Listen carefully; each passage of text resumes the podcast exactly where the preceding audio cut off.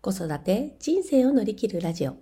子育てがしんどい人生が辛い。そんなあなたに笑顔になれるコツをお伝えしています。今日のテーマです。キャラクターグッズは我が子のコミュニケーションツールになる。キャラクターグッズは我が子のコミュニケーションツールになるです。まあ、何のこっちゃって感じかもしれないですけど、まあ、だいぶ4月から、まあ、新学期ということで、だいぶお店にもね、様々な文、新しい文房具ですとか、あの、体操服入れとか、上靴入れとかっていったグッズが並んでるんじゃない、並んでますよね。で、まあ、そういうものを、こう、買い替えたりとか新調したりするときに、まあ、どうしても子供の好きなキャラクターグッズとまあ、無難ないつでも使えるシンプルなものとどうするかっていう問題が出てくるんじゃないかなと思います。であのアンパンマンとかねプリキュアとか、まあ、今でしたら「鬼滅の刃」みたいな感じのキャラクターものっていうものを買うことに対して皆さんはどう判断されていらっしゃいますでしょうか？あの、音声配信ね、聞かれてる方っていうのは、やっぱり子供の将来や子育て論っていうものに自分の親なりのね、考え方とか意思があって、やっぱりあのそういうものを買い与えない理由っていうものもきちんと存在するでしょうし、買う理由っていうのもあるんじゃないかなと思います。で、えっ、ー、と、今日のテーマにもありますように、我が子のコミュニケーションツールとしてキャラクターグッズを買ってみるっていう手段があるよっていうお話をこれからさせていただきたいなと思います。で、キャラクターグッズっていうのは、まあ、なんで親が持たせるのに抵抗があるかなっていうと、あ特にプリキュアとかね、ああいうものって1年間しか、まあ、放送されないので、なんかこどうせ、ま、飽きるでしょ？みたいな。どうせまた違うのが欲しくなるでしょ？っていう親の考えが浮かぶので、まあ、それだったら、まあまあ好きなピンクのものとか持っとってって思うわけじゃないですか。でも、そのただピンクの可愛いハートとかリボンとかついてるものと、まあ、プリキュアがついてるものの差ってやっぱりキャラクターが乗ってるか乗ってないかだと思います。でそのキャラクターがどんな効果を持つのかっていうと周りにね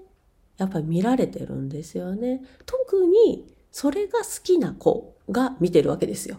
で、えっ、ー、と、実はですね、まあそういうものがあると子供同士で話題が上がることがあります。で、今はあのマスクとかもね、あの子供着用が義務付けられてると思うので、小学校とか幼稚園とかね。なので、あ、それ、プリキュアみたいなね、感じで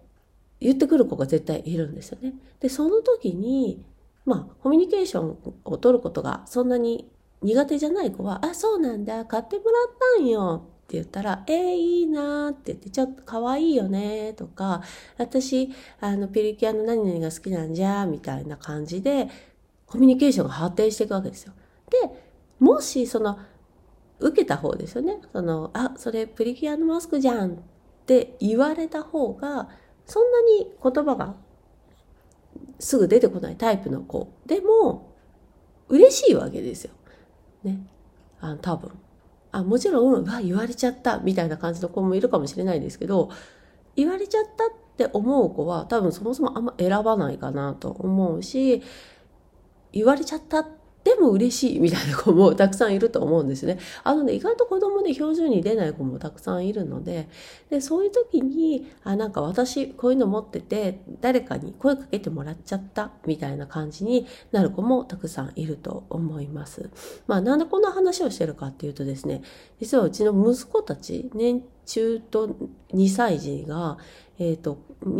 去年の年末ぐらいからすごい仮面ライダーが好きになりまして、もうなんで好きになったのかなと思ったんですけど、まあ多分一番下が棒振り回したりとかするのが好きで、で、たまたま仮面ライダーも剣を、今期の仮面ライダーは剣を振り回すやつだったので、だからそこから弟がハマって、お兄ちゃんもついでっていう感じだったんですけども、たま、あの、保育園に行くとね、やっぱり仮面ライダーのグッズ持ってる子がいるんですよ。トレーナーとかね、靴下とかね、マスクとかね。で、それと同じものが欲しいんじゃって、ダダをこねるわけじゃなくって、あ、何々くん、仮面ライダーの服着てるみたいな感じで、うちの息子とかは見るわけですよね。でそうすると、なんはいなんとなくこうその子のことを意識し始めて、まあ、きっかけがあったら僕も仮面ライダー好きなんだみたいな感じで言いたいなって思ってるっていう感じです。うちの息子たちは特にお兄ちゃんの方はコミュニケーションが得手ではないのであの自分から話しかけるってことが非常に苦手ですしあの言葉を発することに不安もあるのでもう下手をするとその気になる子の周りをぐるぐる回りそうな感じの雰囲気すら持ってるんですけれども上手ですよね。やっぱり自分が好きなものを分かってもらいたいっていう気持ちが強いので、あの、登園した直後ぐらいにその子が靴を履いていたりしたら、まあ、あの、靴下が見えるじゃないですか。上靴と白米だったりすると。で、まあ、その子にちょっと自分の靴下チラッと見せて、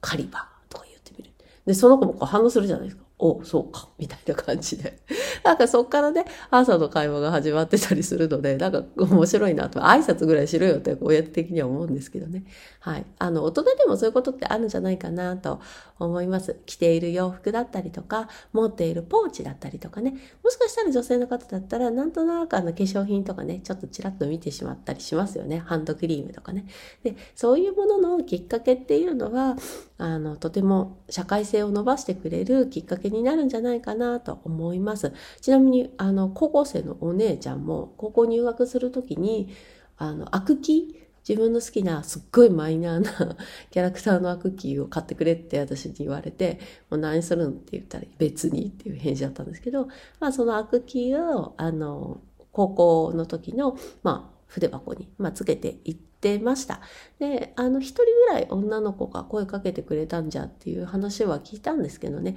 まあ、ちょっとうちの姉ちゃんはまあ、そのまま高校はちょっとそこの高校じゃないところに行ってるんですけれども、なんかそういうきっかけっていうのは、いつでもなんかいいコミュニケーションを